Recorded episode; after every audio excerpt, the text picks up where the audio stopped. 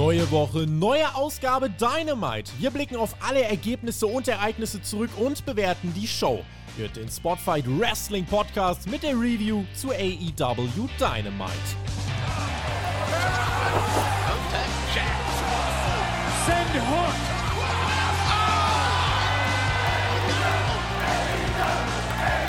AEW Championship Fight Night. Fight Night. Alle vier World Titles stehen äh, in irgendeiner Art und Weise auf dem Spiel und irgendwie auch nicht ist eine Ausgabe voller Pay-Per-View-Catch auf der Road zum nächsten Pay-Per-View. Wir waren gespannt. Ich bin Tobi, das ist der Spotfight Wrestling Podcast mit der Review zu AEW Dynamite und mit wir meine ich heute meine Wenigkeit und den Flo. Ich freue mich, hereinspaziert in die gute Stube. Äh, mittlerweile haben wir uns ja ein zweites Mal persönlich gesehen und du hast dich dazu erbarmt, erneut mit mir zu sprechen. Ja, auch das konnte das nicht verhindern. Hallo, liebe ZuschauerInnen und Zuschauer und Zuhörer und alles, was da draußen uns empfängt. Hier ist er, euer Lieblingsstandbild, Freunde. Hoffentlich wird es dieses Mal gelingen und ich werde nicht nach vier Minuten einfrieren und spontan zum besten Bauchredner von Spotify lässt man euch einmal alleine. Ne? Dann macht die, macht die Technik euch direkt einen Strich durch die Rechnung. Nein, wir geloben uns heute Besserung, dass das gut funktioniert. Wir geben uns Mühe. Und wenn nicht, dann, dann hat die Technik uns wieder ein Schnippchen geschlagen. Wir geben trotzdem für euch alles. Wir werden mit euch über die Show sprechen, alle Ergebnisse, Ereignisse durchgehen. Aber Flo, F, so ging dein Name. So. F wie Fulda. Das ist die erste Review nach unserem Community-Treffen und das war so sensationell gut mit euch. 100 Menschen aus der Spotfight-Community. Das Team war da. Du bist noch gar nicht so lange Teil von Spotfight, aber hast an diesem Wochenende, wie wir alle, glaube ich, einen sehr guten Eindruck davon bekommen, was eigentlich für eine Kraft hinter dieser Marke Spotfight steckt und wie eng verbunden wir mit dem Kern unserer Community sind. Es gibt einen Nachschlag auch auf Patreon dazu, der ist aber kostenlos für alle hörbar. Also einfach patreon.com slash Spotfight Podcast eingeben und den könnt ihr komplett kostenlos hören. Ihr müsst gar kein Geld zahlen oder so. Ähm, wenn ihr euch dafür interessiert, wie der Johnny und ich auf dieses Wochenende zurückblicken, es war richtig, richtig toll und eigentlich nahezu jeder, der dort war, nahezu jeder, der dort war, hat gesagt, das war ein richtig, richtig geiles Erlebnis. Ja, mein lieber Tobi, meine Lieben da draußen, die dabei waren, einfach nur nichts als pure Dankbarkeit dafür, dass ihr da wart. Ihr habt uns äh, einen, einen mordsmäßigen Empfang ähm, beschert. Ähm, ich kann es nur immer wieder sagen, ich finde es krass, ich bin erst seit Oktober dabei und ich fühle mich einfach angenommen und äh, auch sehr angekommen. Sowohl im Team, wir hatten einen super schönen Freitagabend, wir hatten immer wieder tolle Gespräche zwischendurch, ähm, auch beim Aufbauen vom Ring, beim Abbauen vom Ring. Es ging alles super schnell, jeder hat angepackt. Und ähm, ja, auch die Helden, ähm, die sonst nicht besungen sind, ne? wir, die Gesichter und die Stimmen, die man so kennt, aber auch eben alle anderen, die bei uns im Team sind. Ich war verblüfft, wie viele liebe, nette Menschen zusammenkommen für dieses eine Ziel, nämlich einen ziemlich coolen Wrestling-Podcast und sehr, sehr gute Wrestling-News in diese Welt zu senden. Also nichts als Dankbarkeit dafür. Und hey, ich habe einen Wrestling-Entrance bekommen und ich habe mit Thumbtack Jack und der Mac im Ring gestanden und gebammt.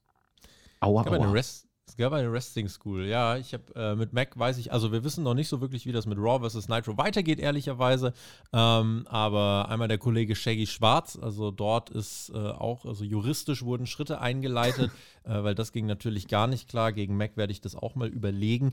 Ja, und der TJ, der hat auch alles gegeben. Wir hatten ja auch ein Wrestling School Segment, also etwas, was dir wirklich, also dafür gibst du normalerweise hunderte Euro aus, wenn dir ein Profi-Wrestler mit TJ ein internationaler Star, mit Mac ein WWE-Star, die haben uns eine Stunde im Ring Basics erklärt. Wirklich wie in einem Seminar mit ausführlichen Erklärungen. Das kann dir eigentlich, äh, das können dir diese, ja, je nachdem, wie viel man bezahlt hat, wenn man nur 40 Euro für den Samstag bezahlt hat, das ist es eigentlich in dem Sinne äh, äh, gar nicht in dem, in dem das rechtfertigt der Preis an sich gar nicht, aber wir wollten euch unbedingt was zurückgeben und es ist sehr schön, dass das so gut angekommen ist. Und die Wrestler haben alles gegeben. Sowohl Mac war komplett in seinem Element und auch TJ. Der hat sich mit so einer Wucht da reingeschmissen. Der hat 110% gegeben. Ja. Große Appreciation für dich, TJ. Der hat sich dabei sogar äh, verletzt, weil er All-In gegangen ist. Also ihr seht, Wrestling ist kein Zuckerschlecken und ich habe auch bei dieser Show, als ich sie gesehen habe, in, beim in die Seile laufen und so, habe ich mir auch gedacht, ah ja, mh, tolle Katze. Äh, ich habe meinen Rücken, also jetzt haben wir ein paar Tage später, äh, meinen Rücken merke ich durchaus auch noch ein bisschen aus Gründen, aber weitestgehend bin ich sonst wieder hergestellt, noch glimpflich davongekommen. Also das ist schon, das ist nicht, nicht ohne, aber trotzdem dieses Community-Treffen, ich würde das alles wieder genau so in, auf diese Art und Weise machen, äh, denn so war das großartig. Großartig, sage ich dir. Und ja, ich habe die Show heute auch mit ganz anderen Augen angeguckt und ähm, muss sagen, nichts als Bewunderung für jeden. Vor allen Dingen, wenn dann das Ganze jetzt noch auf so ein House-Show-Circle fährt. Die Leute werden häufiger im Ring stehen und früher auch bei WWE oder immer noch bei WWE. Die Leute stehen sehr, sehr häufig im Ring. Die machen das jeden Abend, reißen sich wirklich den Hintern für uns Fans auf. Und äh, wenn man mal in die Seile gelaufen ist oder mal auch nur aus Versehen mit dem Knie gegen den Apron geknallt ist, dann weiß man, das ist echt, echt kein Zuckerschlecken. Und ich habe gestern mit TJ noch Bilder hin und her geschickt. Wir haben blaue Flecken verglichen, das war super. Und äh, gestern beim Probetraining äh, in meinem äh, Fitnessstudio äh, bin ich auch angesprochen worden, ob ich einen Autounfall hatte, weil mein Rücken so Oi. aussieht, wie er aussieht. Nee, kein Autounfall, ist nur Wrestling. War diese Show ein Autounfall? Das gucken wir uns jetzt an. Ich freue mich übrigens auf 2024, wenn ihr Bock habt, da oh, können wir das ja. vielleicht nochmal machen mit Fulda. Es war mir ein Fest. So, Dynamite, auch ein Fest? Fragezeichen, das verraten wir euch. Es geht in El Paso, Texas direkt los mit dem World Champion Maxwell Jacob Friedman. Laute Buhrufe sein Match gegen Konosuke Takeshita steht zum Start an. Das hat man letzte Woche festgemacht in einer äh, Ausgabe, die ja von großartigem Profi-Wrestling durchzogen war. Auch heute heute eine Ausgabe, die sehr auf Matchqualität ausgerichtet war, ne? Ja, also wenn man sich das direkt reinzieht, wir sehen den World Champion. und er wrestelt. Er hat nicht nur ein Mikrofon in der Hand, sondern wrestelt und das gegen das aufstrebende Talent Konuske Takeshita. Da konnte man einiges erwarten und meine Erwartungen, Tobi, sind nicht enttäuscht worden. Nee, meine auch nicht. Und ich überlege gerade, also äh, gerne in die Kommentare schreiben. Ich glaube, es gab noch nie, noch nie in der Geschichte des US-TV-Wrestling eine durchgehend so hohe Matchqualität von irgendeiner Liga. Das kannst du mir eigentlich nicht erzählen. Also WWE nicht, auch in den, auch bei Monday Night War, wenn du, wenn du da irgendwelche krassen Matches hattest, das waren irgendwelche fünf Minuten äh, bei den Cruiserweights, aber selbst das kommt nicht an das Niveau, an die Konstanz ran, die wir jetzt hier bei Dynamite jede Woche erleben. Also das finde ich, muss man ganz klar festhalten. Ich glaube, also in meiner Wahrnehmung hat fast noch nie oder eigentlich noch nie eine Wrestling-Liga jemals ein von so starker Matchqualität geprägtes TV-Produkt auf die Beine gestellt. Das ist erstmal erstens. Und das untermauerte sich in diesem Opener von MJF und Takeshita. MJF will am Anfang den Handshake anbieten. Natürlich ist das nur der erste fiese Trick, aber danach zeigt er, dass er ähm, im Ring wenn er denn mal catcht, auch wirklich abliefern kann. Es gibt schnell die Nearfalls. MJF beißt den Arm von Takeshita kaputt. Der Japaner wiederum hält sich im Match. Tribute an Eddie Guerrero. Spektakuläre Moves. Explosives Moveset von Takeshita. MJF, der vom Top Rope runtergeschmissen wird, aber wie eine Katze nach dem Rückwärtssalto trotzdem auf dem Boden landet. Das waren ja fast Lucha Libre-Elemente, ähm, die wir so von MJF auch nicht können. Es hat, ich glaube, der Alfie hat es auf Twitter geschrieben, ist ja fast schon unfair eigentlich, was der Mann alles kann, aber es ist wichtig, dass MJF in seinem Stil eben so High-Flying-Elemente nicht einbaut, sondern bei den Basics bleibt.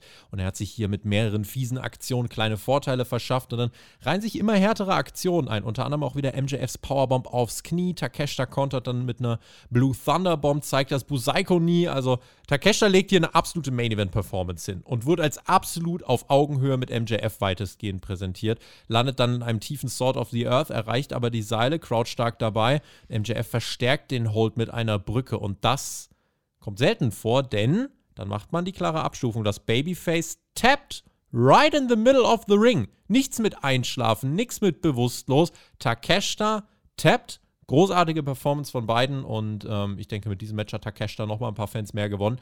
Auch mit einem MJF kann er ein großartiges Match auf die Beine stellen. Toller Opener. Wunderbarer Opener. Und ich bin immer wieder überrascht, wenn MJF dann tatsächlich mal äh, seine Jacke auszieht, was das eigentlich für ein Bulle ist, was der für einen Körper hat, wie definiert der auch ist.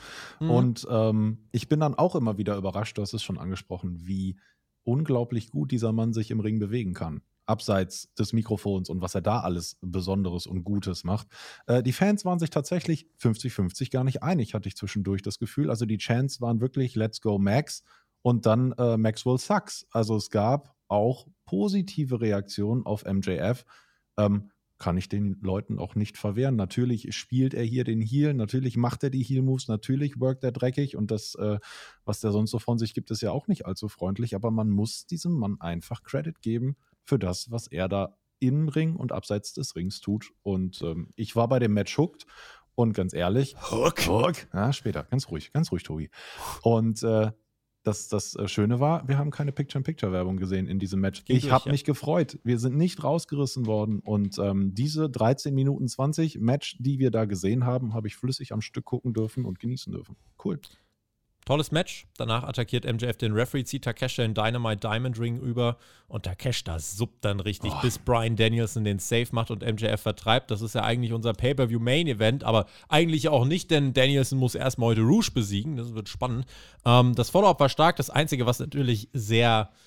Mh, hm, also das sollte eigentlich in der Liga wie AW nicht passieren. Wir sind dann ganz groß nochmal auf Takeshita und Takeshita geht wirklich vor der Kamera, als wäre es gewollt, lässt er dem Referee die Klinge, mit der er sich gerade den Cut zugefügt hat, in die Hand fallen. Das darf dir nicht nee. passieren. Ähm, das war eine der offensichtlichsten Blade-Übergaben, die ich jemals gesehen habe. Das war Quark.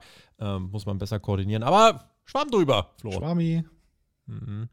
Videopaket von Samoa Joy sprach Darby Allen Respekt aus und nun soll es mit Wardlow weitergehen. Dem will er jetzt alles wegnehmen. Dann wünschen wir ihm viel Freude dabei. Mhm. Ähm, dann kamen viele Menschen heraus. Butcher, Blade, Kip Sabian, Bunny und Penelope Ford. Äh, bis auf Bunny und Penelope gingen sie auch alle wieder nach Hause. Es ist äh, dann Teil 2 der erfolgten heute, denn Women's World Champion Eliminator Match.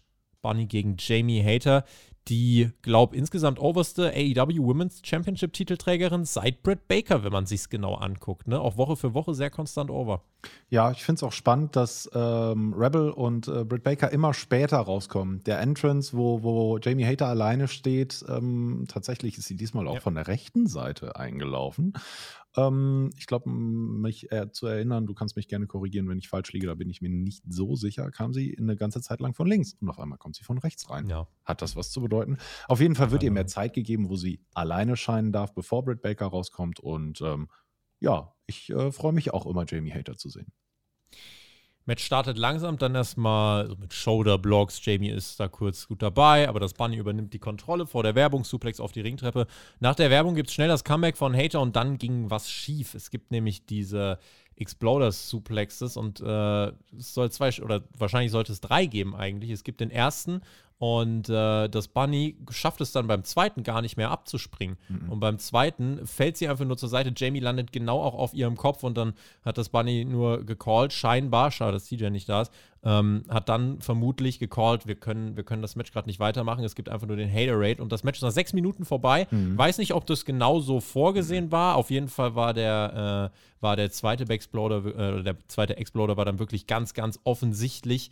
Ähm, ein Bot. Also das hat nicht funktioniert und sie haben dann entschieden, wir müssen das Match sofort beenden.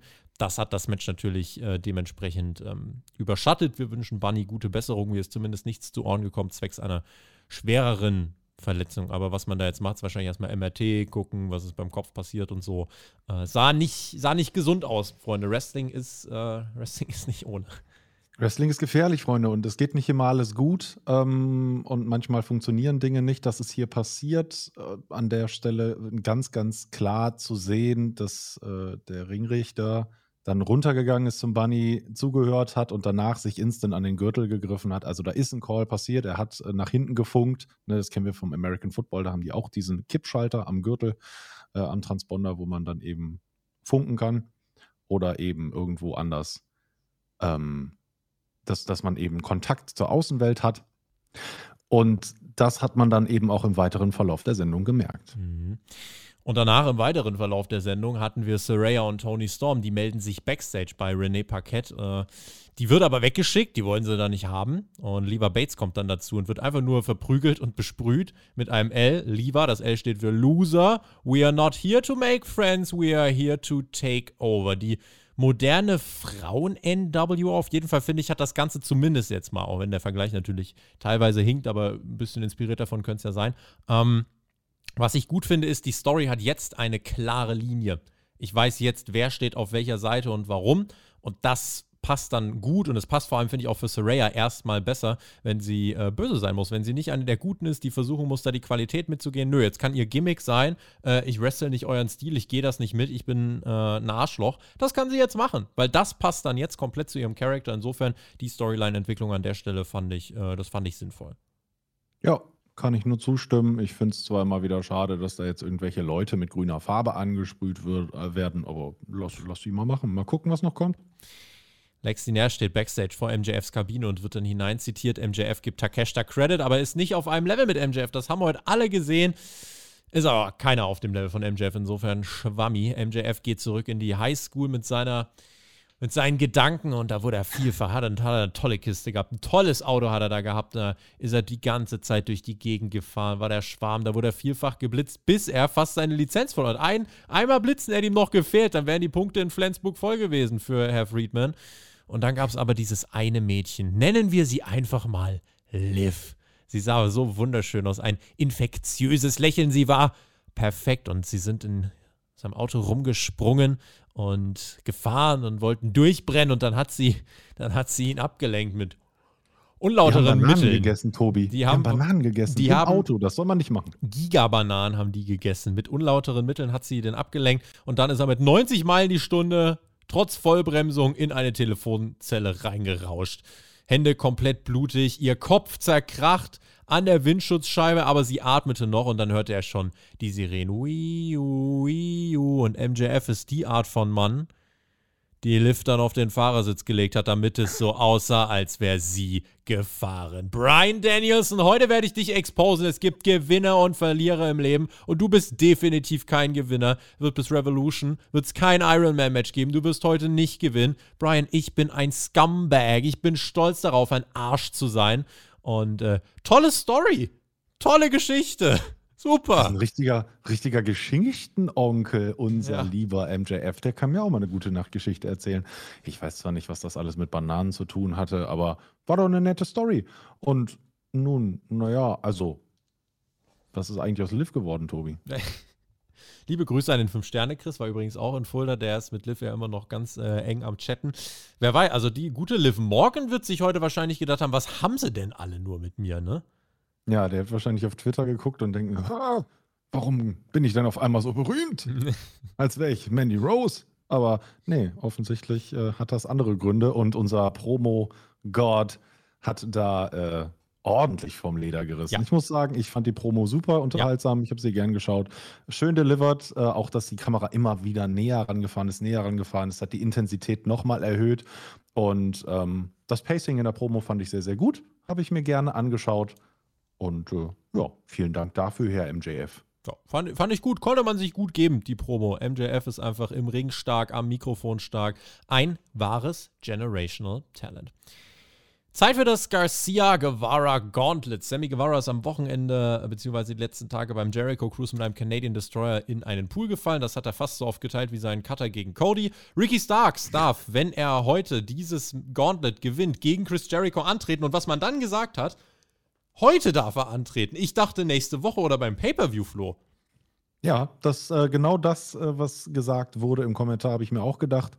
Nö, direkt voll auf die Nuss und nicht einer nach dem anderen, sondern da kamen ja direkt zwei raus. Richtig. Ähm, was ich aber sehr gut fand, ist, wie die Kommentatoren am Anfang noch über MJF gesprochen haben und richtig angewidert waren. Das ist gut Ja. so. Den Entrance von Parker und Menard musst du nicht groß kommentieren. Nein. Man musste auch mal was verkaufen, wenn was in der Show passiert ist. Dann wirkt es nämlich auch wichtig. Ricky Starks wirkte auch wichtig, zumindest wichtiger als 2.0. Ähm, 10-1 steht er in seinen letzten elf Matches. Ricky musste erstmal Parker besiegen, danach Menard und dann entscheiden Garcia und Guevara, wer eben der dritte Gegner wird. Parker macht Starks nach dem Spear relativ fix platt. 1, 2, 3. Daddy Magic kommt in den Ring, wird einfach prompt eingerollt. 1, 2, 3. Und damit äh, waren im Endeffekt, äh, ich glaube, eine Minute 30 hat das gedauert, beide zu besiegen. Also wirklich mal komplett weggesquasht, die beiden. Und wer soll Gegner 3 werden? Danny Garcia kommt heraus. Sammy ohne Tie, der wusste gar nicht, wen er befruchten sollte. Also umarmt er Danny Garcia. Ricky dürfte es total egal gewesen sein. Sammy und Danny gehen fast zeitgleich in den Ring, bis sich herausstellt, Garcia wird der Dritte im Bunde. Wenn Ricky gewinnt, hat er sein Match dann heute Tonight. Damit war aber eigentlich klar, dass äh, der gute Kollege Ricky Starks heute das Match nicht gewinnen würde, oder? Naja, wo hätten sie das Match denn bitte noch Eben. hinstellen können? Eben. Also man hat natürlich ein bisschen Zeit gewonnen durch das verkürzte Damenmatch, aber das wäre ja gar nicht gegangen. Also das kannst du ja nicht planen. Äh, wir haben einen Abend gespickt mit Matches bekommen und äh, das wäre gar kein, gar kein Platz da gewesen. Und dann äh, sollte ja auch was passieren. So sollte das nämlich sein. Garcia dominiert, Ricky Sale, Sale, Sale. Herrlicher Springboard von äh, Garcia. Er springt rein, landet auf den Füßen, verpasst Starks dann nur einen Back-Heel-Tritt. Das war lustig. Sports Entertainer eben. Und Ricky kassiert wirklich gut.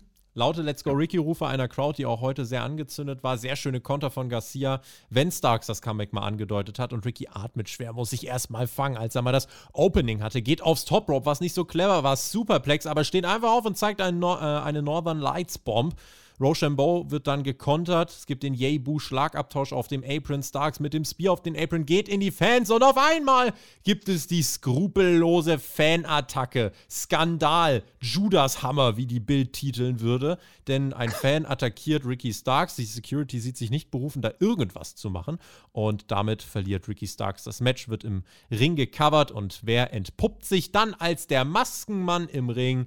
Es ist The Odd Show, es ist Chris Jericho. Er kostet Ricky Starks dieses Gauntlet. Das heißt, heute wird es dieses Match noch nicht geben.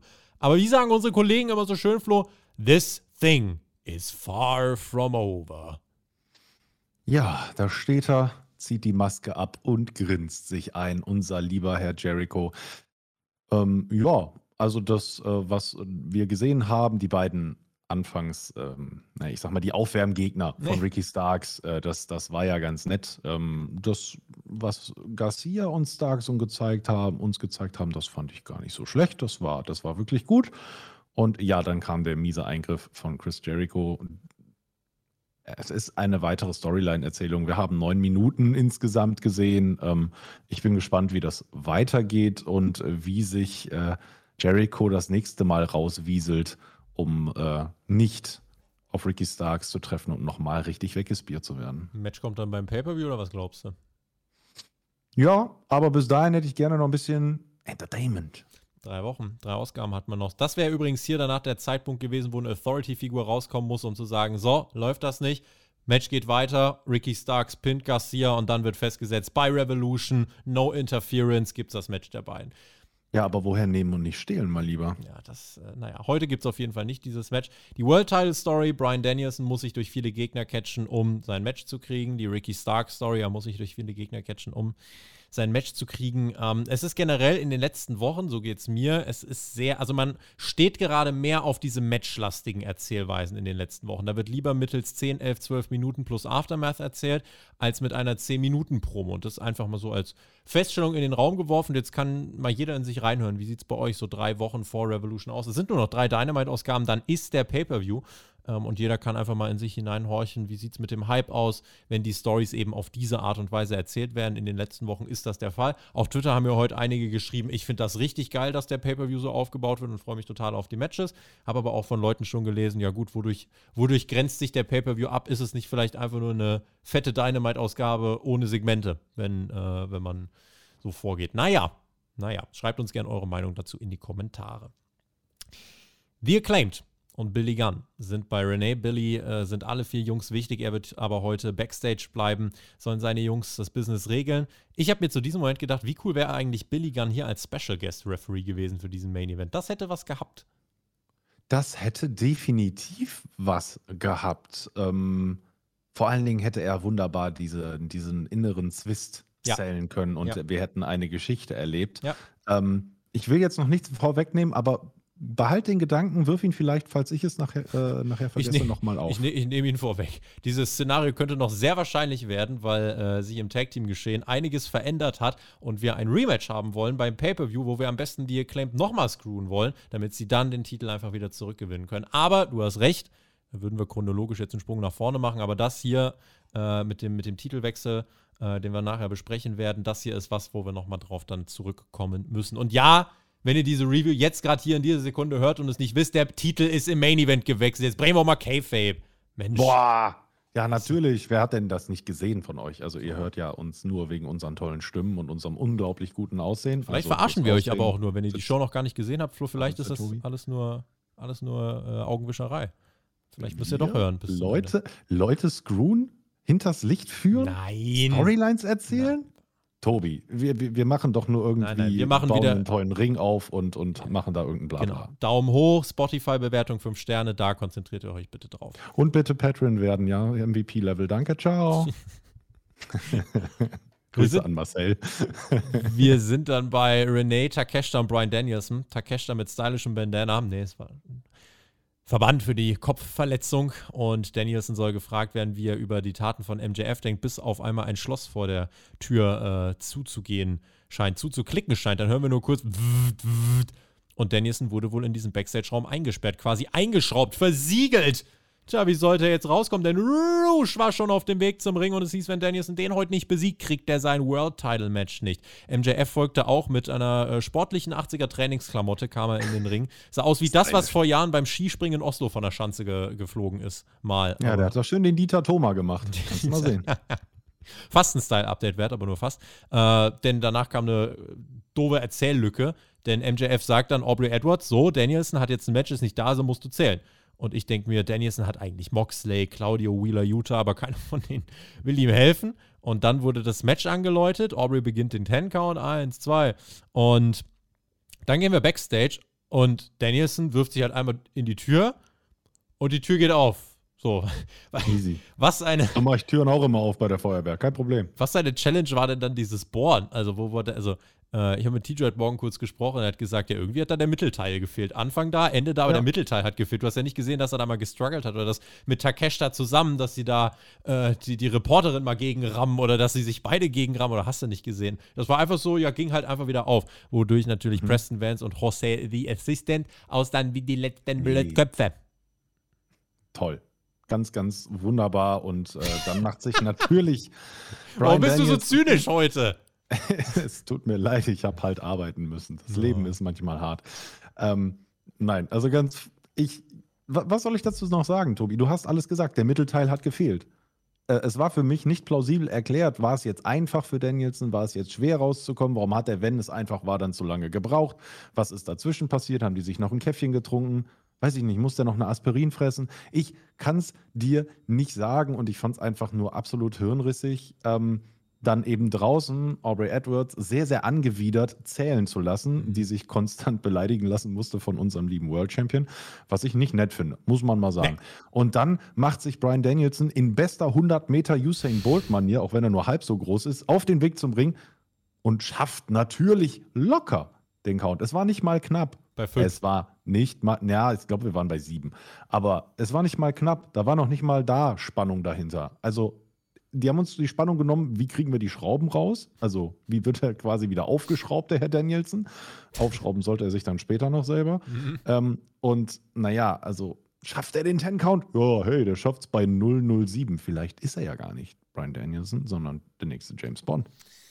Man versuchte Spannung aufzubauen. Danielson rechtzeitig im Ring, bekommt von Rouge erstmal auf die 12. Ein Match, bei dem man dachte, Danielson hatte Bock auf CMLL, also bringt Tony Khan CMLL nach AEW. MJF begibt sich ans Kommentatorenpult und sein Plan ist jetzt gescheitert. Das macht ihn am Pult sehr sauer. Er bezeichnet Tony Schiavone als dicke Glipschkröte. Das, da habe ich gut gelacht. Lassen wir doch einfach mal so im Raum stehen. So, und was jetzt kam, das war das zweite absolut phänomenale Match bei dieser Show. Denn ungeachtet dessen, dass die Story davor jetzt Quark war und dass jeder wusste, wie es ausgeht, was die beiden hier im Ring gemacht haben, nötigt mir einfach nur Respekt ab. Brian Danielson bekam richtig aufs Maul. Das war wie Darby Allen. Der hat so kassiert. Der fing wie Takeshita an auch an zu suppen, aber noch mehr. Und Dennison hat sich eine mhm. richtig tiefe Wunde geschnitten. Der tropft da richtig hart. Das war eine brutale Wunde. Die war, das war dunkelrotes Blut, was dort ihm aus der Schläfe getrieft ist und bei jedem Schlag gefühlt in die ersten Reihen spritzte.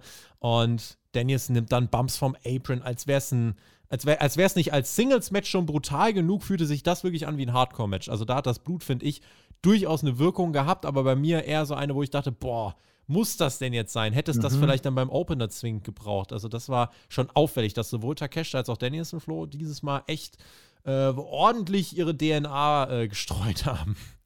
Ja, ordentlich nicht nur ihre DNA gestreut, sondern das hat ja sogar gereicht bis auf die Kameralinsen. Wir hatten Kameras mit Blutspritzern drauf. Wir hatten einen Rouge, der bitte, bitte nicht nachmachen, über die Wunde fährt mit der Hand und dann das Blut ableckt. Selbst Aubrey Edwards hat dann die Faxendicke, Tobi, hat die Faxendicke und schlägt ihm da die Hand vom Mund weg, weil man das einfach, das ist wirklich einfach sehr, sehr ekelhaft. Das ist sehr, sehr ungesund, das soll man nicht machen.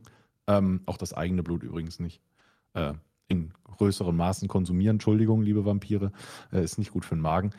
Ähm, aber ja, ich bin ja eigentlich jemand, der sagt, Rouge-Matches, bitte geh mir bloß weg mit dem Typen, der kann nur ein Kabel in die Hand nehmen und der, nein, Ganz anderes Match, ganz anderes Pacing, ganz andere Intensität. Hat mir richtig gut ja. gefallen, hat mir endlich gezeigt, ich habe am Anfang, als Rouge ähm, bei AW aufgetreten ist, gesagt, ich glaube, der Typ, der kann richtig was. Aber warum lässt man ihn nicht? Hier hat man den Bullen wirklich mal von der Kette gelassen mit Danielson zusammen.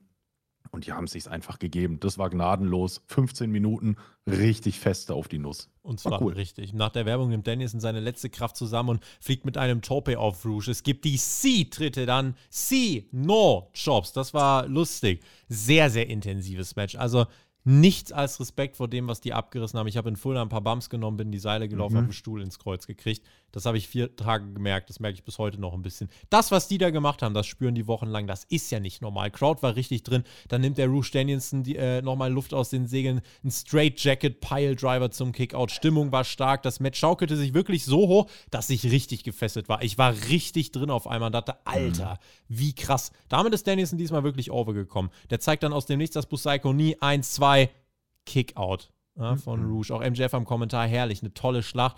Aber wenn du Joe und Darby letzte Woche gesehen hast, auch da kann ich mir vorstellen, dass einige sagen, oder dass es für einige gar nicht mehr so beeindruckend war, weil sie eben letzte Woche unter anderem eine Schlacht gesehen haben, die teilweise ja fast noch brutaler war. Deswegen da muss äh, AEW vielleicht gucken, wann setzt man diese Matches, weil im Moment haben wir ja jede Woche raus ohne Ende. Du weißt ja gar nicht mehr, wie viele gute Matches du noch ganz äh, äh, nachzuholen hast geführt. Es ist ja nur noch geile Matches und ja, ich habe absolut Respekt vor dem, was die hier gemacht haben. Sie rammen sich dann die Köpfe ein wie zwei Bullen, gaben sie sich mit ihren Hörnern auf das Publikum, steht keiner, sitzt mehr. Das zweite Busaikoni, eins, zwei, drei. Brian Danielson fährt zu Revolution. Ein exzellentes Match. Es war ein hartes Match. MJF am Pult geschockt. Die Crowd chanted CCC. Das unser Main Event für Revolution, der jetzt steht. MJF, Brian Danielson, 60 Minuten Ironman Match. Dass Danielson das gewinnt, äh, TJ würde sagen, so überraschend wie ein Schaltjahr. Aber gerade hier muss ich echt sagen, dieses Match guckt euch an. Äh, guckt euch das an, gerade wenn ihr mit Rouge oder so nichts anfangen könnt. Das war ähm, ich bleibe dabei. Keine Liga hat jemals im US-TV so krasse Matchqualität abgeliefert, wie AEW das Woche für Woche tut. Ja, kann ich nur so unterstreichen. Auch der Straight Jacket Pile Driver war ein Gedicht. Ja. Aua, aua, wenn ich mir vorstelle, wie der da gelandet ist. Gedicht mit Kopfschmerzen. Ähm, aber ich möchte die Crowd nochmal hervorheben an der Stelle. Die, wir hatten natürlich eine, eine, eine, Card bei dieser Dynamite, die war eigentlich Pay-Per-View würdig, gar keine Frage. Und die Crowd hat aber auch das Prädikat Pay-Per-View würdig verdient, finde ich. Es war konstant laut, es war immer was los. wenn es richtig zur Sache gegangen sind, sind die auch richtig aus dem Sattel gegangen. Ähm, selbst später beim Card Rundown sind die aus dem Sattel gegangen. Also die wollten feiern, die haben viel gesehen, die haben viel gezeigt bekommen. Und so eine Crowd ähm, zieht halt auch einen TV-Zuschauer wie mich nochmal ganz anders in den Bann. Das gehört einfach dazu. Und äh, da habe ich auch gerne nochmal ein bisschen lauter gemacht und habe mir gedacht, okay, jetzt, äh, jetzt genieße ich mal, was als nächstes kommt, weil das war ein bockstarkes Match. Es war intensiv, es war hart. Und du hast es gerade nochmal gesagt, wie die sich gegenseitig einfach mit den Köppen die ganze Zeit sich Kopfnüsse gegeben haben. Nach zwölf Minuten Matchzeit, 13 Minuten Matchzeit dann mhm. schon. Also jeder Arzt, der ein bisschen Neurowissenschaften äh, studiert hat, der kann da nur mit dem Kopf schütteln und sagen, ach, macht doch, was ihr wollt. Ich flick euch nicht wieder zusammen. War hart, war krass. Nach dem Match kommt MJF in den Ring, es gibt den Beatdown, Sword of the Earth wird eingeloggt gegen die kaputte Schulter von Danielson. Die Ärzte und die Security wurden von MJF vermöbelt. Weitere Security kamen in den Ring und mit einem wie an Danielson festgenagelten MJF, fester als die Tür vorhin, gehen wir in die Werbung und nach der Werbung kommen wir zurück mit einer Witzeshow. Und zwar sind dort oh, zwei Menschen. Der eine hat auch eine Million Follower bei Twitter. Also es ist eine, eine, große Nummer. Impractical Jokers heißt die Sendung und da wurde quasi Chris Jericho von zwei Promis eingeladen. Ähm, und ja, danach ging es auch einfach direkt weiter mit Feutnoid, weil die Trios Champion, äh, Champions kamen dann raus, beziehungsweise das Match stand an. Da muss ich sagen, war es krass, wie schnell die Intensität auf einmal wieder weg war. Weil hier war ich richtig drin, wie Danielson gelitten hat. Jetzt denke ich mir, der hat gelitten für ein Match, wo jeder wusste, wie es ausgeht. Warum hat er nicht gelitten für ein richtig geiles Aftermath? Warum kommen wir nicht aus der Werbung wieder? Und der MJF hat den da immer noch. Warum kommt da nicht noch Takesh da? Der kriegt von MJF auch aufs Maul und MJF steht triumphierend über den beiden äh, Profi-Catchern. Hätte ich persönlich, hätte in meinen Augen mehr Impact gehabt als Werbung, abgeschlossen und jetzt machen wir einfach wieder die anderen Sachen, weil das boah, das war gefühlt wieder zu, zu kurz nur auf dem, äh, ins, ins Spotlight gestellt. Da wäre noch ein bisschen mehr drin gewesen, glaube ich. Hat es dich etwa nicht abgeholt zu erfahren, was jetzt mit Floyd passiert, wo zwei Komiker einen Baseballschläger geklaut haben? Hm. Drei Minuten TV-Zeit hm. dafür? Hm. Äh, äh, danke, habe ich nicht gebraucht. Weiter. Weiter mit den Trios Championship-Titeln. AR Fox und Topflight gegen äh, Kenny Omega und die Young Bucks. Hier müssen die Kommentatoren auch weiter über die Witzeshow sprechen. Das, was ich vorhin gelobt habe, dass noch die MJF-Promo verkauft wurde, wenn er mhm. hier Danielson nach dem Match im Ring abschlachtet, dann juckt es keinen oder was? Das fand ich, fand ich schade. Wir gehen ins Match. Das äh, davor war natürlich eine kranke Schlacht äh, im Ring. Das hier war, klingt jetzt bescheuert, für mich dann erstmal nur ein tolles Popcorn-Match. Also es gab keine Heels, es, das hat den Effekt, glaube ich, auch nochmal verstärkt. Alle durften glänzen, inklusive AR Fox, der zeigte drei Cutter, drei Aktionen übers Top Rope, Nearfall, Crowd Clutch, war einfach so zurücklehnen und ach, die geben sich halt aufs Maul. Ähm, Nearfall für die Jungs von Top Flight, die nach äh, oder die nah an den Titelwechsel kamen. Die haben ja auch die Young Bucks vor ein paar Wochen besiegt. Es gab auch den Finisher von AR Fox, aber Kenny unterbricht den Pin hauchzart. Es gibt dann Nearfalls für die Bucks. Alles im sechsten Gang geworkt. Spektakuläre Action all over the place. Einroller von AR Fox zum Nearfall. Der One-Winged Angel wird von AR Fox ebenfalls gekontert. Der wird komplett protected und verliert dann nur in An- und Abführung in einer Serie von Einrollern nach knapp 15 Minuten. Also auch hier hat man Wert drauf gelegt, also dass man AR Fox pinnt, ist absolut richtig. Topflight haben weiter ihren Sieg gegen die Bucks und bleiben äh, da jetzt auch an sich im Vorteil. Aber AR Fox kassiert dann hier den entscheidenden Pin, aber auch nur durch ein Roll-Up. Also der wird nicht clean gepinnt, das heißt, er soll so möglichst stark wie nur möglich dargestellt werden. Ähm, und soll eben mit seinen Jungs von Topflight und AR Fox, die sollen einfach zusammen wie absolute Top-World-Title-Contender dastehen. Das macht AEW mit den Challengern ja im Endeffekt sehr gern. Ähm, und das hat man hier einmal mehr. Also, wenn das Ziel war, den Challengern so viel zu geben wie nur möglich, wenn das die Aufgabenstellung war, dann ist sie in meinen Augen exzellent gelungen. Ja. Also du hast auch so ziemlich alles gesagt. Es war einfach mega fast-paced. Äh, Kenny hat einen super Jumpstart verteilt, hat die Heat an Darius zwischendurch. Ähm, es gab da eins, zwei Sachen, das ist bei so einem High-Paced Popcorn-Match, die ich dann immer so ein bisschen schlecht finde. Ne? Wir haben die Wrestling School gehört. Wir haben uns jetzt auch die, am letzten Wochenende sehr, sehr viel mit Pro-Wrestlern unterhalten können. Ähm, ich habe ja auch ein Zimmer mit einem geteilt, da hat man auch viel gesprochen. Und das, äh, was mir bei der Wrestling School immer hängen geblieben ist, jeder Move, Tobi, jeder Move muss bedeutsam sein. Und das ist es in solchen Matches halt meistens nicht, weil sehr viel choreografiert ist.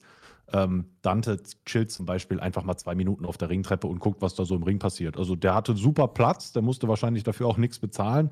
Ähm, das zieht mich dann schon ein bisschen raus. Nichtsdestotrotz ist das akrobatisch und, und von, der, von der rein körperlichen Leistung äh, grandios, was wir gesehen haben. Die Fans haben es gefeiert. Damit gibt es äh, für mich das absolute Recht, dass dieses Match auf der Karte steht. This is Awesome Chance waren sehr, sehr laut und ähm, ja, da kann ich auch gut und gerne mal über die ein oder andere Logiklücke im Bewegungsablauf hinwegsehen und das einfach genießen. Es war eine Abwechslung auf jeden Fall zu dem Match davor. Es war noch was komplett anderes. Und ja, für diesen Style oder für diesen Wechsel von Stilen war das insofern in der Show gut platziert. Es waren halt jetzt zwei starke 15 Minuten am Stück das natürlich, äh, ja, vielleicht dann für einige, die dann äh, denken, ich möchte in der Weekly mehr Storyline-Advancement sehen. Für die war das dann jetzt insgesamt ein bisschen mehr als eine halbe Stunde, die dann halt weg war, mit ganz, ganz tollem Wrestling, aber ähm, mehr jetzt auch nicht. Aber das ist einfach nur, einfach nur eine Feststellung, noch gar nicht zwingend eine Wertung. Wir sehen eine Videopaket zu Hook. Dann sehen wir ja Stokely Hathaway, der hat Probleme mit Hook. Und ich dachte mir, ist die Story nicht langsamer durch? Also, all das führte dazu, dass Hook halt hinter Stokely auftaucht und freute mich an sich erstmal. Äh, der Hook nimmt Stokely fest beiseite und sagt nur, wähl deine Worte weise und geht wieder. Können wir mit Hook nicht trotzdem mehr machen? Also so Stokely, Ethan Page, das ist doch alles ein Niveau wie mit QT Marshall und dem ganzen Bums vor Monaten. Ne? Nächster Schritt, wenn, wäre mit dem Jungle Boy an sich als Team schon cool gewesen, wenn man das jetzt nicht weitermachen will. Let's keep the momentum going, aber immer nur so dieses kurz pushen und dann ist er wieder ganz kurz weg. Jetzt mit Action Bronson, großer Auftritt bei Rampage, dann wieder weg. Jetzt Tag Team mit Jungle Boy, dann wieder weg. Jetzt passiert wahrscheinlich wieder gar nichts. Eine Woche vorher wird ein Angle aufgebaut für die Pre-Show von Revolution. Da hat er sein selbes Match wie immer. So, keep going. Er ist immer noch over. Du bookst ihn sehr zurückhaltend und trotzdem feiern ihn die Leute. Was kommt wohl jetzt raus, wenn du mal richtig was mit ihm machst. Und das sage ich jetzt nicht nur, weil äh, ich den äh, netten Herrn da ganz gern mag, sondern das sage ich einfach, weil das ein, weil das ein Star ist, ein Athlet ist, den die Leute sehen wollen. Und du teast ihn immer nur ganz kurz und alle fragen sich, wo ist er jetzt schon wieder hin?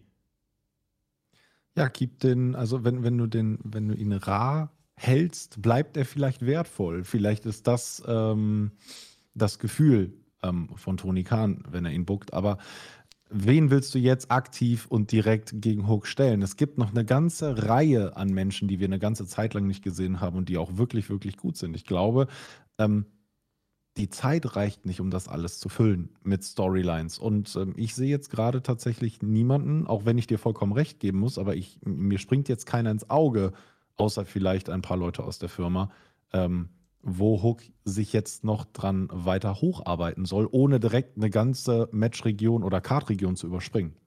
Habe ich jetzt nicht direkt jemanden auf dem Schirm, muss ich sagen. In meinen Augen, der könnte noch einen Brian Cage zum Beispiel, den könnte er auf dem Way Out auch mal noch wegmachen. Ansonsten, was hat man denn noch so für Kaliber? Äh, irgendwie so sowas auf der Stufe, auch wenn es jetzt nicht passt, Dustin Rose. Jay äh, Jeff Jarrett dürfte der Pin, Jay Lethal dürfte der Pin. Ähm, Keith Lee also wir gehen vom einen Stable in das andere Stable. Okay, ja. Der dürfte in meinen Augen auch jemand wie Lance Usher wegklatschen. Äh, dann lass ihn doch die Big Mans durch die, durch die Luft werfen. Warum, warum denn dann das nicht? Also selbst das wäre ja eine Möglichkeit, dass er sich die Big Men äh, weghaut. Was auch geil wäre, wo du mit Hook mal jetzt eine richtige Feder erzählen könntest. Er ist, halt, ist beim Pay-Per-View, hat sein Match dominiert, hat eine Streak.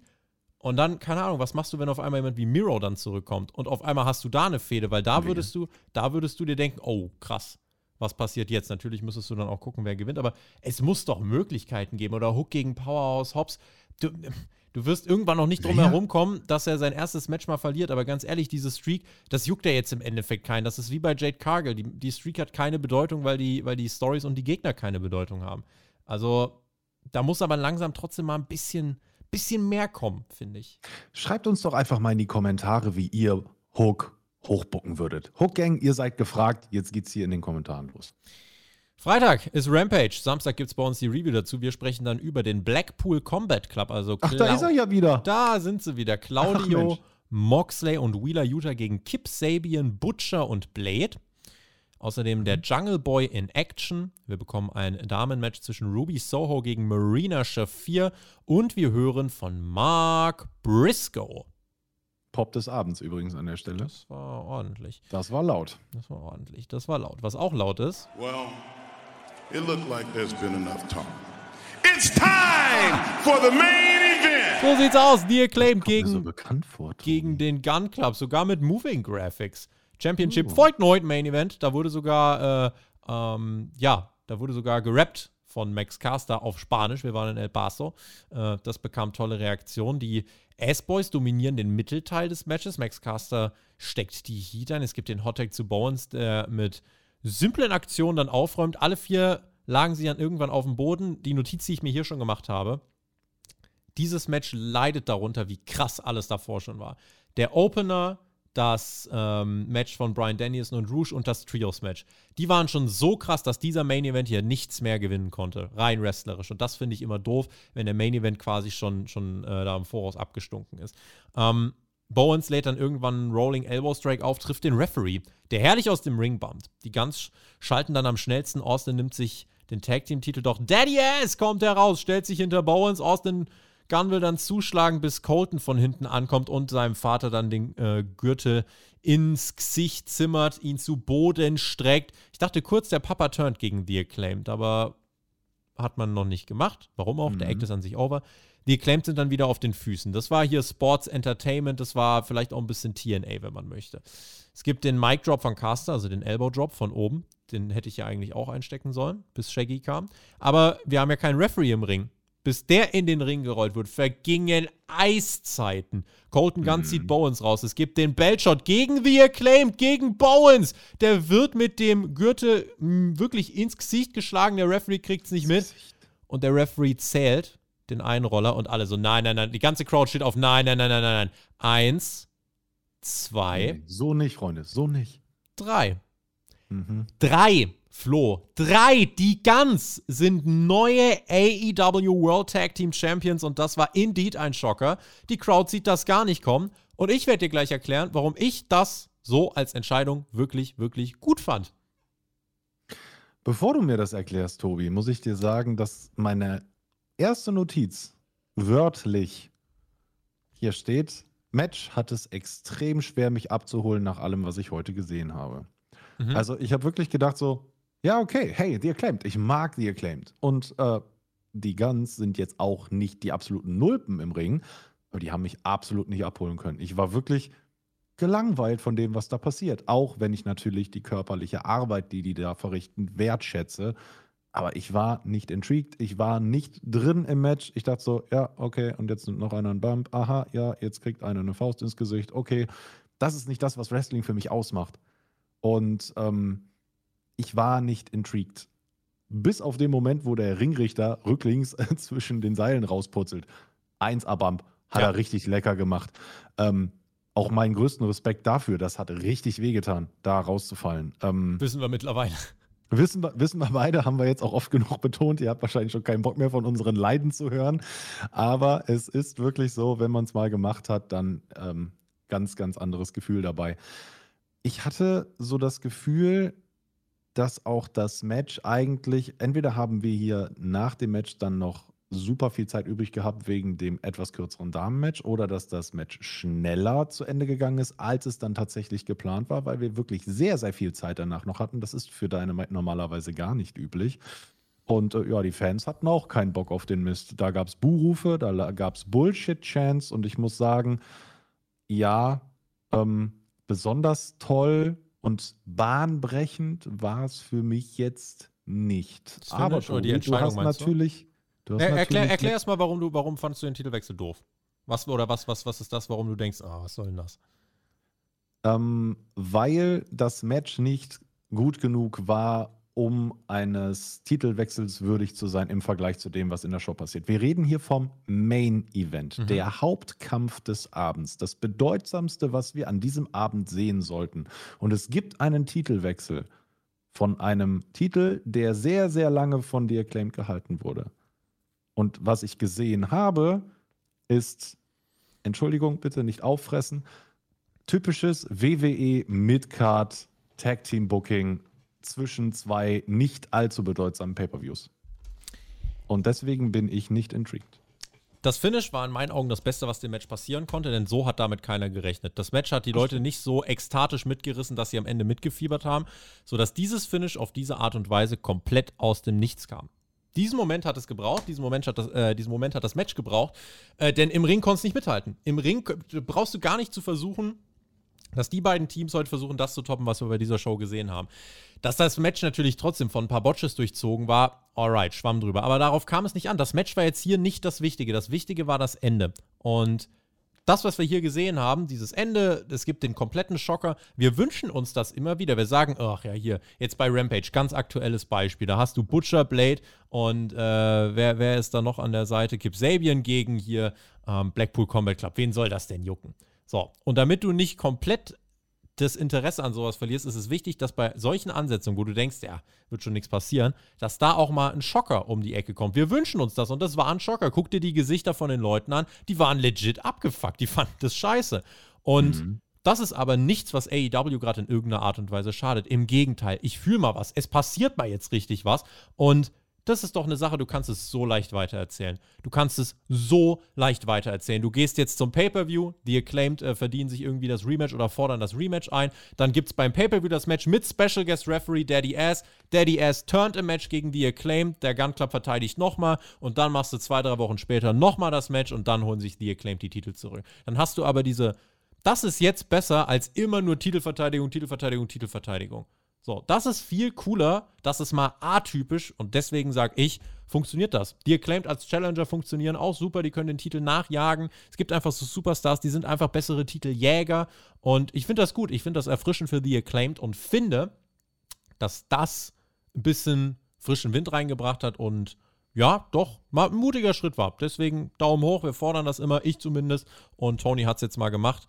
Ähm, das Match war aber qualitativ nicht auf dem Level sonstiger AW Main Events. Das muss man klar so sagen. Mich hat das ja aber nicht gestört, denn meine, mein Anspruch, meine, meine Leiste, was, was geiles Wrestling angeht, die war schon dreimal überfüllt, was äh, diese Ausgabe dann letzten Endes anging.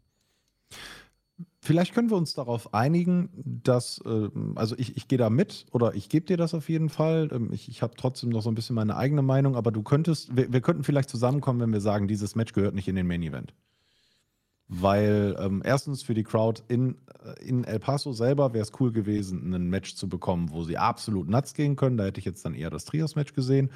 Ähm, aber du willst nicht noch schon wieder ein Flippy-Floppy-Ding reinstellen, wie sie es sonst macht. Ich hätte Danielson und Rouge, glaube ich, in den Main Event gestellt und danach ja, mit genau. MJF mehr gemacht.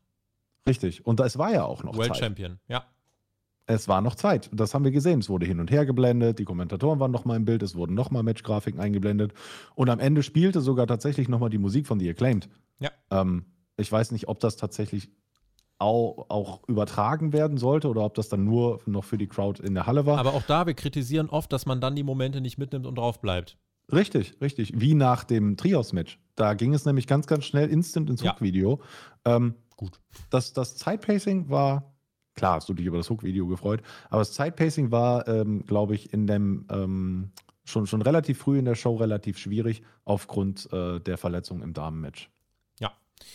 Schreibt uns doch gerne, was ihr von diesem Main Event haltet. Und äh, dann haben wir natürlich jetzt auch die Möglichkeit, das als äh, Frage an euch zu stellen. Da gibt es ja jetzt auch eine tolle Kategorie für. Frage der Woche. Ich möchte von euch wissen, wie würdet ihr jetzt die Guns als Champions booken? Meine ganz klare Ansage: eine Titelverteidigung, weil The Acclaim darf nicht clean verlieren und dann beim zweiten Rematch, weil auch das ist untypisch bei AW, gewinnen die jetzt erstmal 5, 6, 7 Matches. Nein, erste Titelverteidigung Pay-Per-View, zweite Titelverteidigung drei, vier Wochen später und The Acclaimed holt sich die Titel zurück. Da, so würde ich das jetzt machen. Dann hast du nochmal einen schönen Moment in ein paar Wochen. Die Fehde bedeutet mehr, weil, oh, jetzt ist der Titel wirklich gewechselt. Krass, jetzt geht es ja wirklich um was. Finde ich besser als dreimal dasselbe Match und kein Titel wechselt. Ähm, mach mit der Storyline selber noch was. Lass den Papa wirklich da, da, lass das mal dem Papa mitmachen. Ja, Der macht das nämlich gut. Der Papa hier. Äh, ja. Ne? Und, das, so. das, äh, dann kann er sich ja aufregen, wenn die Acclaimed sagt, äh, Papa, wir wollen nicht mehr, dass du, du bist für uns nicht mehr tragbar. Nicht mehr tragbar. Äh, kann man, kann man herrlich, äh, kann man herrlich was mitmachen. Ähm, insofern, ja, wenn ich jetzt auf die Show als Ganzes gucke, eine Show mit tollen Matches, mit einem Schocker am Ende, kann für sich gesehen keine schlechte Show für mich sein. Die einzige Grundkritik, die bezieht sich auf Revolution. Dadurch, dass du jede Woche ein Pay-Per-View-Match nach dem nächsten rausfeuerst, ist der Pay-Per-View eine XL Dynamite. Das ist meine Auffassung. So wie AEW gerade seine TV-Shows erzählt, ist das kein episodisches, 52-wöchiges TV-Produkt. Das gerade ist ein richtig geiler House-Show-Circuit. Das ist so ein geiler House-Show-Circuit, den die bucken, aber kein TV-Wrestling, in meinen Augen. Ähm, Insofern, ja, hört mal in euch rein, was der Hype für Revolution bei euch sagt. Es sind nur noch drei Dynamite-Shows. So hundertprozentig Pay-Per-View-Feeling kommt bei mir noch nicht auf. Also wenn ich, keine Ahnung, wenn ich, wenn ich viermal im Jahr in mein absolutes Lieblingsrestaurant gehe, ne, und ich gehe sonst nicht essen, sondern nach der Arbeit nur schnell nach Hause was kurzes essen. Viermal im Jahr gehe ich zu meinem Lieblingsrestaurant, sagen wir es, sagen wir es ein Balinese. Ja, ich denke mir jetzt einfach was aus und dann ist es was Besonderes. Wenn ich aber anfange, jetzt jede Woche essen zu gehen, jede Woche Mittwoch gehe ich jetzt abends essen, dann mhm. bin ich, wenn ich diese viermal im Jahr, der Balinese ist immer noch gut, der schmeckt immer noch, das ist mein Lieblingsrestaurant. Aber im Endeffekt gehe ich nicht mehr in mein Lieblingsrestaurant, ich gehe irgendwann einfach halt auch nur noch essen. Und das, äh, vielleicht kann man es so erklären, wie ich gerade mich fühle, wenn es um Dynamite geht.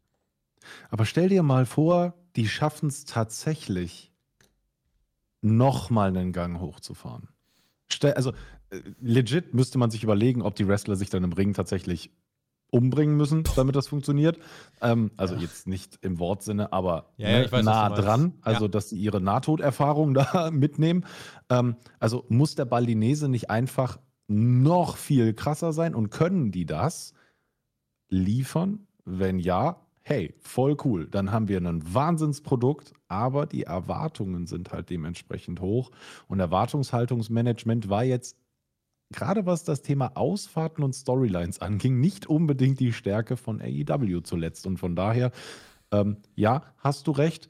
Aber ich glaube, das werden die nicht ändern, weil der Booker of the Year Award, der winkt ja immer noch und es geht darum, Matches zu booken. In Tony Kahns Augen, glaube ich. Damit haben wir es würde ich sagen. Ich bin sehr gespannt auf eure Meinung. Schreibt uns doch einfach mal, was ihr davon haltet. Bin ich sehr gespannt. Das war eine Dynamite-Ausgabe, eben sehr matchlastig wieder, aber man kann jetzt eben dann äh, vortrefflich diskutieren in den Kommentaren, inwiefern das als äh, Stil auf der Road zum Pay-Per-View wirklich die Stories heißer macht. Es wurden definitiv Sachen weitergeführt, ne? so versteht uns gar nicht falsch. Mhm. Ähm, es wurden definitiv Sachen weitergeführt, aber eben auf eine andere Art und Weise als, als sonst. Ja? Also es gab hier zum Beispiel, gab es ein richtiges Promo-Segment im Ring, jemand hält im Ring eine Promo, ich glaube keins. Ich glaube kein einziges, mhm. ne? Das war zwei Stunden und das ist jetzt seit, äh, ich glaube, seit Wochen liegt der Fokus einfach mehr auf den matchlastigeren Sachen. Aber ich kann mir vorstellen, dass das sehr vielen auch gefällt. Und das ist ja dann auch in Ordnung. So, damit, Ladies and Gentlemen, machen wir den Deckel drauf. Ich bedanke mich einmal mehr. Danke, Flo. Der TJ ist dann nächste Woche, ich meine am Freitag. Nächste Woche Freitag ist der TJ dann am Start mit der Dynamite Review und mit mir. Da freue ich mich auch schon drauf. Und damit deckeln wir. Daumen nach oben, wisst ihr Bescheid. Machen wir einfach nur, äh, um uns zu bereichern. und äh, Flo hat jetzt die Schlussworte. Geh weg in die Stressing. Ihr wisst doch, wie das läuft. So, ich bin jetzt raus. Mach mal, mach mal jetzt dicht hier. Ihr Lieben, bald ist Wochenende. Da können wir wieder die Hände heben und ich wünsche euch ein gutes solches. Kommt bis dahin. Bleibt gesund und neugierig. Haltet durch. Bis bald.